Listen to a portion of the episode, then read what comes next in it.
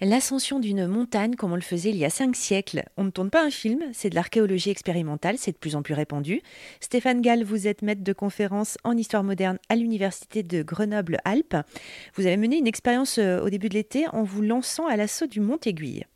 On a acheminé tout d'abord des échelles euh, au pied du Mont Aiguille et on a essayé de reconstituer ce qu'on appelait une échelade ou une escalade, c'est l'étymologie du mot, c'est-à-dire une ascension avec des échelles, comme ça s'est très très probablement fait euh, lors de la première ascension du Mont Aiguille en 1492. Avec, euh, là, on avait quatre échelles, de manière à les placer aux bons endroits, de retrouver les contraintes d'équipement un petit peu quand même encombrants, parce que si une corde c'est un peu encombrant parfois, parce que ça peut être long et lourd, avec des, pitons, des mousquetons, etc. Là, une échelle, c'est quand même pas très souple, c'est le cas de le dire. Donc, il fallait manipuler euh, les échelles, euh, juste des échelles de bois, avec des parties en fer pour les renforcer. Alors, c'est très précis. Vous avez vraiment trouvé tous ces détails dans vos recherches historiques? Alors oui, c'est-à-dire qu'en amont, il y a effectivement toute une préparation qui a duré deux ans, partir de textes, partir d'iconographie, pour pouvoir un petit peu retrouver les informations qu'on avait à l'époque.